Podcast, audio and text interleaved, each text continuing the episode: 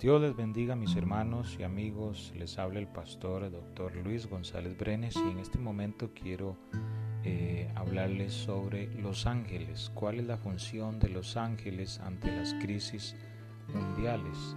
Y antes que todo quiero decirles que la Biblia menciona con frecuencia a los ángeles. La palabra ángel viene del hebreo malak, que significa ángel o del griego ángelos y este un ángel es un mensajero. Los ángeles son mensajeros o siervos celestiales de Dios.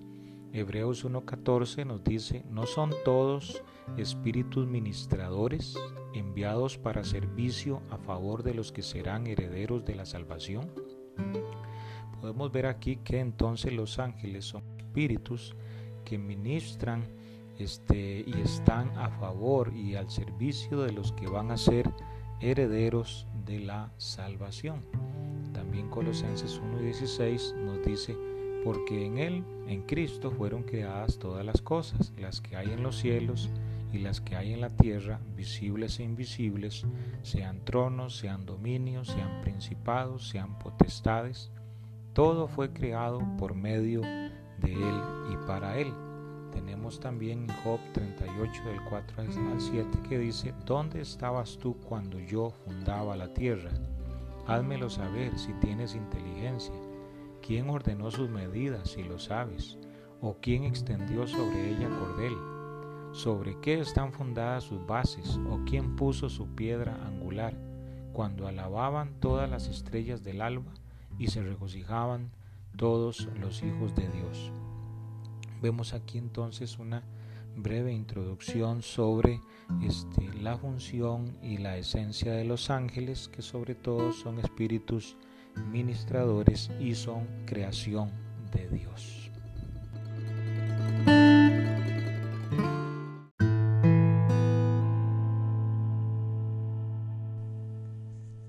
También la Biblia habla de ángeles buenos y malos, aunque señala todos los ángeles fueron creados buenos y santos. Génesis 1.31 dice, y vio Dios todo lo que había hecho, y aquí que era bueno en gran manera. Y fue la tarde y la mañana el día sexto. Aquí de esta forma podemos ver que los ángeles fueron creados buenos y santos, pero eso sí tenían la libertad de elección y eh, motivo de esta libertad de elección, numerosos ángeles se unieron a la rebelión que fue convocada por Satanás. Satanás significa este diablo adversario. Ezequiel 28:12 dice, Hijo de hombre, levanta endechas sobre el rey de Tiro y dile, así ha dicho Jehová el Señor. Tú eras el sello de la perfección, lleno de sabiduría y acabado de hermosura en Edén, en el huerto de Dios estuviste. De toda piedra preciosa era tu vestidura, de cornerina, topacio, jaspe, crisólito, berilo, iónice, de zafiro, carbunclo, esmeralda y oro. Los primores de tus tamboriles y flautas estuvieron preparados para ti en el día de tu creación. Tú, querubín grande, protector, yo te puse en el santo monte de Dios, allí estuviste en medio de las piedras de fuego te paseabas. Este texto habla referencia este, al ángel creado por Dios que fue eh, tenido en gran estima y con grande belleza que se llamó Lucifer. También segunda de Pedro 2.4 nos dice, porque si Dios no perdonó a los ángeles que pecaron, sino que arrojándolos al infierno, los entregó a prisiones de oscuridad para ser reservados al juicio. Entonces vemos aquí que los ángeles fueron creados buenos, pero se desviaron de su condición original de gracia como siervos de Dios, perdiendo así su misión celestial. De esta forma entonces a ellos se les identifica normalmente como demonios o como ángeles caídos. Aquí tenemos también varios textos, Mateo 25, 41 Apocalipsis 27 y Judas 6. Vemos cómo eh, el pecado que entra en Satanás o que nace de alguna forma en eh, Lucifer eh, se pasa a este, estos ángeles a los cuales él influye y convoca y estos ángeles obedecen este, a la voz del enemigo, de Satanás, perdiendo su condición original de servidores, de ministradores, porque todo aquel que es contrario al que lo crió, obviamente, que este, pierde la condición original que le fue otorgada por el Creador.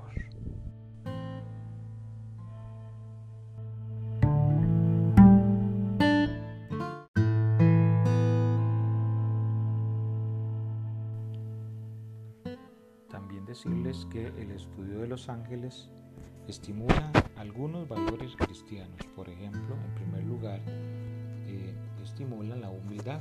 Los ángeles son cercanos a Dios, aún así sirven a los creyentes, personifican lo que puede ser el servicio cristiano. Número dos, eh, generan confianza, seguridad y calma, por lo cual ellos asisten a los más débiles, a los más necesitados. Número tres, son este estímulo del valor de la responsabilidad cristiana. Los ángeles y Dios son testigos de nuestras acciones. Aquí leerles 1 Corintios 4:9 que dice, porque según pienso, Dios nos ha exhibido a nosotros los apóstoles como postreros, como sentenciados a muerte, pues hemos llegado a hacer espectáculo al mundo, a los ángeles y a los hombres. Vemos aquí este, que los ángeles son testigos también de los ministerios que el Señor ha establecido. Eh, número 4. El valor del sano optimismo. Los ángeles buenos decidieron y siguen decidiendo servir a los santos propósitos de Dios. Se puede servir a un Dios perfecto en un mundo imperfecto. Un día expulsarán a todos los malvados en, el juicio final. Número 5. El valor del concepto correcto y un cristiano este, gloria a Dios, o sea, el valor de tener un concepto correcto de parte del cristiano. El ser humano fue creado un poco menor de los ángeles, Salmos 8.5. Sin embargo, en Cristo la humanidad redimida puede ser elevada muy por encima de estos magníficos siervos de Dios y de su pueblo.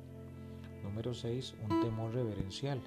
Hombres como Isaías y Pedro, Ana y María reconocieron toda la santidad cuando apareció en forma angélica y su reacción fue la adecuada. número 7. Los ángeles participaron y, participarán en la historia de la salvación. Dios usó ángeles como Miguel y Gabriel en la historia sagrada a fin de preparar las cosas para el futuro Mesías. Entonces hemos visto aquí algunos de los valores que resaltan eh, los ángeles en la palabra de Dios.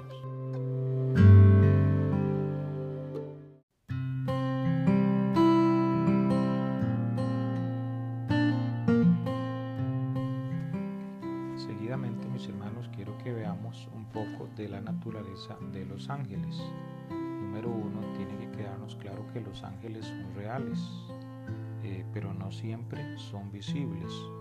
En ocasiones Dios les da a ellos la oportunidad de tomar una forma humana, visible, pero en realidad ellos son espíritus.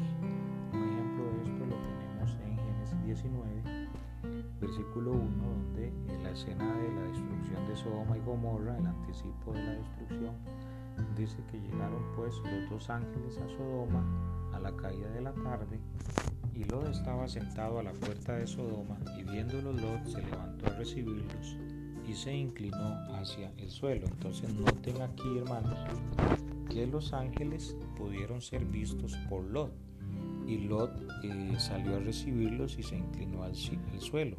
O sea que ellos pueden tomar este, una forma humana y también aquí es bueno resaltar que ellos son utilizados por Dios eh, eh, para anunciar los juicios de Dios. Entonces eso nos queda claro. En tiempos bíblicos a veces algunos experimentaban los efectos de la presencia de un ángel sin verlo. Esto está en número 22 del 21 al 35. En otras ocasiones este, sí veían al ángel. Génesis 19, como lo acabamos de citar, 1 al 22, jueves 2, jueces 2, perdón, del 1 al 4 y jueces 6 del 11 al 22. Entonces tenemos este punto acá. También es posible ver ángeles sin identificarlos como tales. Aquí tenemos Hebreos 13, Hebreos 13, versículo 2, que dice, no os olvidéis de la hospitalidad porque por ella algunos sin saberlo hospedaron ángeles. Entonces tenemos acá que los ángeles son reales, no siempre son visibles y en ocasiones Dios les permite a ellos tomar este, una forma humana o por lo menos hacerse visible, el caso de Sodoma y Gomorra y el caso de la hospitalidad que se ha tenido con algunas personas y sin saberlo fueron hospedados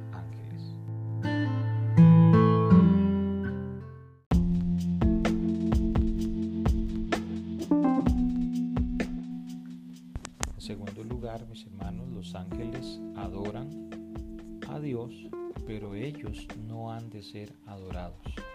O sea, nos tiene que quedar claro que ellos eh, son únicos entre las criaturas, sí, pero siguen siendo criaturas de Dios. Por lo tanto, los ángeles no deben ser adorados por los seres humanos. Hay varias eh, citas en la escritura donde este hombre se han arrodillado para adorar a ángeles y entonces ellos responden no lo hagas porque yo soy consiervo tuyo ellos responden dando adoración y alabanza a Dios. Por ejemplo, Salmo 148 dice, alabad de nosotros todos sus ángeles. Isaías 6 del 1 al 13, Lucas 2, 13 al 15 y Apocalipsis 4 del 6 al 11. Ellos adoran a Cristo. Hebreos 1.6 dice, adórenle todos los ángeles de Dios. En consecuencia, mis hermanos, los cristianos no deben exaltar a los ángeles. Apocalipsis 22 del 8 al 9 dice, Yo soy Juan el que oyó y vio estas cosas, y después que las hube oído y visto, me postré para adorar a los pies del ángel que me mostraba estas cosas. Pero él me dijo, mira, no lo hagas, porque yo soy consiervo tuyo, de tus hermanos los profetas y de los que guardan las palabras de este libro.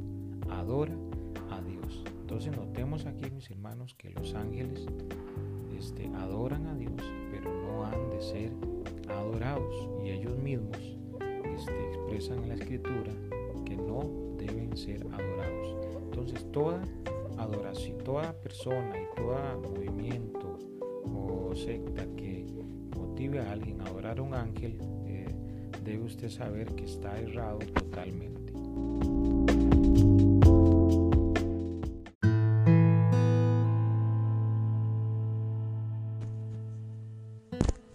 tercer lugar, mis hermanos, eh, decirles que los ángeles sirven, pero no son servidos. Dios envía a los ángeles como agentes para ayudar a las personas, sobre todo a los hermanos suyos. Ejemplo, en Daniel 3 del 28 al 30 nos habla y nos narra la escena de Nabucodonosor que dijo, bendito sea el Dios de ellos, de Sadrach, Mesach y Abednego, que envió a su ángel y libró a sus siervos que confiaron en él y que no cumplieron el edicto del rey y entregaron sus cuerpos antes que servir y adorar a otro Dios que es su Dios. Entonces el mismo Nabucodonosor aquí deja constancia de que este ángel fue enviado para librar a estos jóvenes que habían decidido no adorar y no seguir el edicto del rey. También los ángeles eh, median en el juicio de Dios. Hechos 12:23 nos dice, y luego el ángel del Señor le hirió por cuanto no dio la gloria a Dios y expiró comido de gusanos. Y así hay otros textos, Génesis 19:22, la misma cena de Sodoma y Gomor, Salmo 35:6. Entonces, eh, quiere decir que los ángeles este, prestan servicio al, eh, al hombre, al ser humano, pero no hay constancia bíblica en eh, la palabra de Dios de que los hombres le den servicio a los ángeles por cuanto son consiervos. Apocalipsis 22, 9. Entonces vea usted que hay una relación más bien de servicio de los ángeles puestos en favor y para administración de los que han de heredar la este, vida eterna. En cuarto lugar, los ángeles acompañan a la revelación, pero ellos de ninguna manera sustituyen ni parcial ni totalmente esa revelación.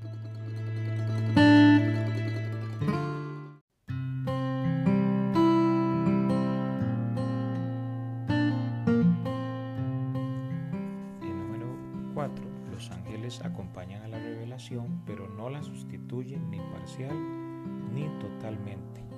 Dios usa a los ángeles porque ellos, pero ellos más bien no son la meta de la revelación divina. Hebreos 2 del 2 al 3 nos dice, porque si la palabra dicha por medio de los ángeles fue firme y toda transgresión y desobediencia recibió justa retribución, ¿cómo escaparemos nosotros si descuidamos una salvación tan grande, cual habiendo sido anunciada primeramente por el Señor, nos fue confirmada por los que oyeron? Entonces estamos viendo aquí que los ángeles son utilizados para este, dejar en firme la revelación de este, plan redentor de Dios y no este, ellos de ninguna manera suplantan esa esa revelación. En el primer siglo surgió, una herejía que exigía falsa humildad y culto a los ángeles.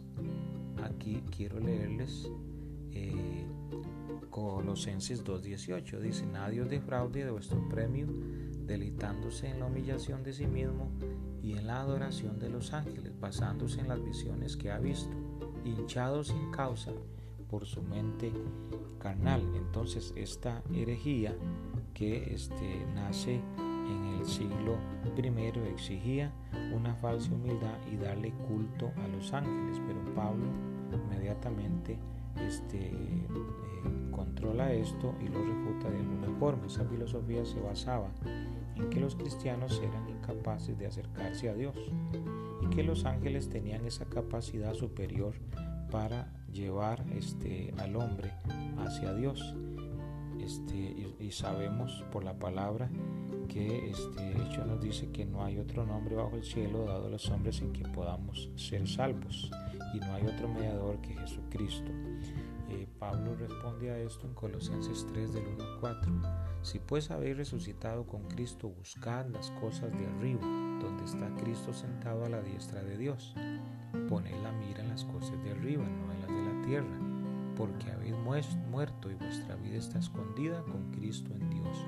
Cuando Cristo vuestra vida se manifieste, entonces vosotros también seréis manifestados con Él en gloria. Entonces, en resumen, los ángeles acompañan a la revelación, pero no sustituyen la revelación de nuestro Señor Jesucristo.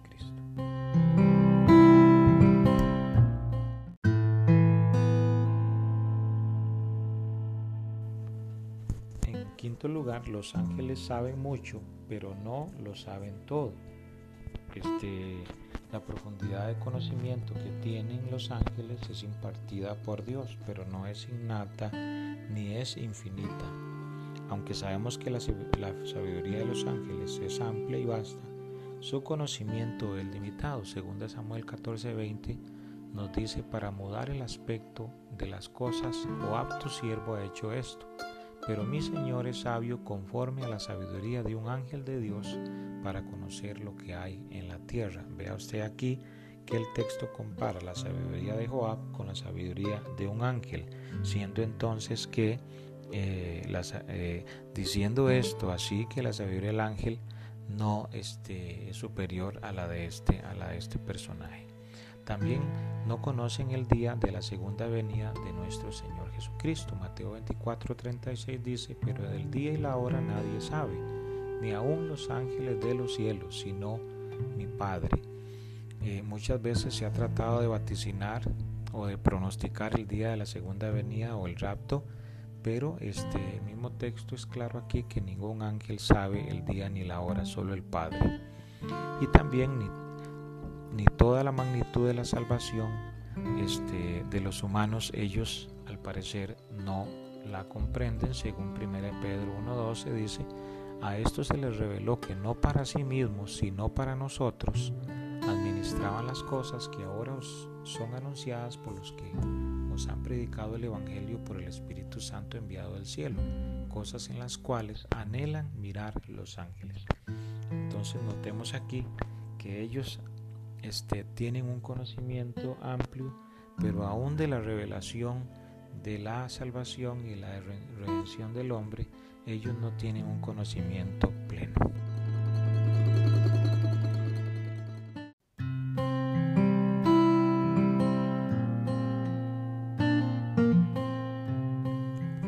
Otro punto a resaltar con respecto a los ángeles es que el poder angélico es superior, pero no es supremo.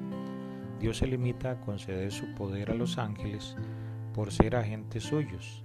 Por tanto, eso sí, los ángeles son mayores en fuerza y potencia, así como lo dice 2 de Pedro 2.11. Dice así, mientras que los ángeles que son mayores en fuerza y en potencia no pronuncian juicio de maldición contra ellas delante del Señor. Vemos aquí que ellos mismos se cuidan de pronunciar maldición contra este, potestades superiores. Ellos son poderosos en fortaleza que ejecutan la palabra de Dios. También los ángeles, eh, por el poder que Dios les ha dado, median en los juicios definitivos de Dios sobre el pecado. Eh, segunda de Tesalonicenses 1.7 dice, y a vosotros que sois atribulados, daros reposo con nosotros, cuando se manifiesta el Señor Jesús desde el cielo con los ángeles de su Y también Daniel 6:22 nos dice, mi Dios envió su ángel, el cual cerró la boca de los leones, para que no me hiciesen daño, porque ante él, él fui hallado inocente, y aún delante de ti, oh rey, yo no he hecho nada malo. Aquí tenemos la intervención de estos ángeles, por ejemplo, ayudándole a este a Daniel a salvarlo de la boca de los leones. También son utilizados en sanidades San Juan 5.4. Y por último, un ángel será quien lanzará al abismo al enemigo, al adversario, a Satanás. Apocalipsis 20 del 1 al 3 dice, vi un ángel que descendía del cielo con la llave del abismo y una gran cadena en la mano, y prendió al dragón y la serpiente antigua que es el diablo y Satanás, y lo ató por mil años, y lo arrojó al abismo y lo encerró y puso su sello sobre él para que no engañase más a las naciones hasta que fuesen cumplidos mil años y después de esto debe ser desatado por un poco de tiempo. Entonces tenemos aquí enfáticamente que los ángeles tienen un poder superior pero jamás un poder este supremo como lo tiene nuestro Señor Jesucristo y nuestro Padre celestial, pero sí les ha sido otorgado mayor fuerza y potencia.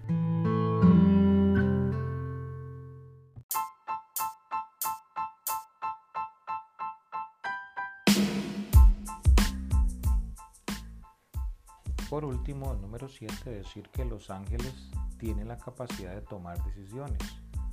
La desobediencia de un grupo implica la capacidad para decidir y para influir sobre los demás con la maldad. Por ejemplo, 1 Timoteo 4.1 dice, pero el Espíritu dice claramente que en los posteriores tiempos algunos apostatarán de la fe, escuchando espíritus engañadores y a doctrinas de demonios.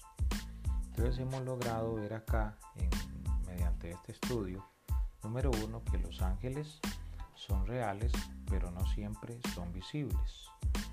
Número 2, que los ángeles adoran, pero no han de ser adorados. Número 3, que los ángeles sirven, pero no son servidos. Número 4, los ángeles acompañan a la revelación, pero no la sustituyen. Número 5, los ángeles saben mucho, pero no lo saben todo. Número 6, los ángeles tienen un poder angelical superior, pero no es supremo. Y número 7, por último, los ángeles toman decisiones. Entonces, en resumidas cuentas, mis hermanos y amigos, los ángeles siguen actuando y estando al servicio y de Dios de Cristo.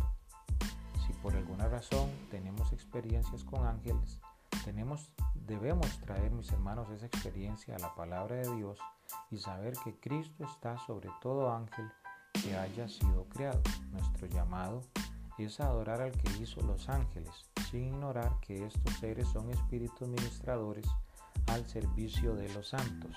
si, si obviamente sabemos que los ángeles están actuando ahorita sobre la humanidad, debemos saber que ellos están a favor de nosotros, a favor de los que hemos heredado la salvación y nunca este, ellos deben tomar el lugar preponderante que le, que le corresponde a nuestro Señor Jesucristo. Espero que haya sido bendición esta enseñanza y que la puedan compartir. Les hablo el pastor Luis González Brenes. Que el Señor me los bendiga a todos.